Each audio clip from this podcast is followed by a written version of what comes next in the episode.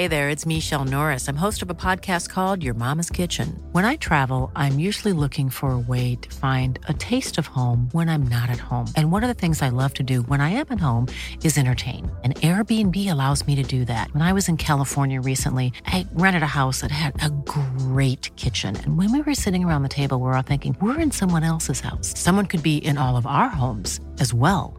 If you have a home, but you're not always at home, you have an Airbnb. Your home might be worth more than you think. Find out how much at airbnb.com/slash host. Savez-vous quel produit insolite a proposé la brasserie de Saint-Nicolas-de-Port?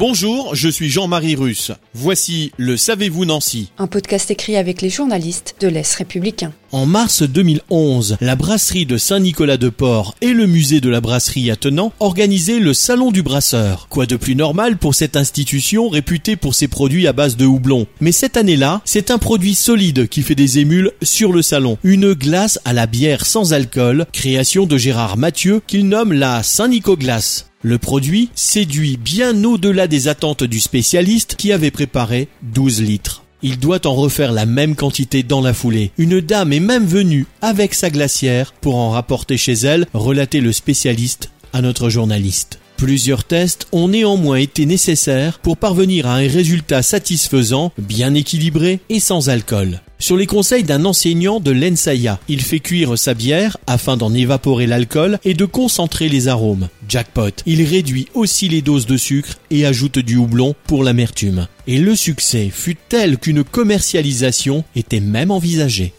Abonnez-vous à ce podcast sur toutes les plateformes et écoutez Le Savez-vous sur Deezer, Spotify et sur notre site internet. Laissez-nous des étoiles et des commentaires.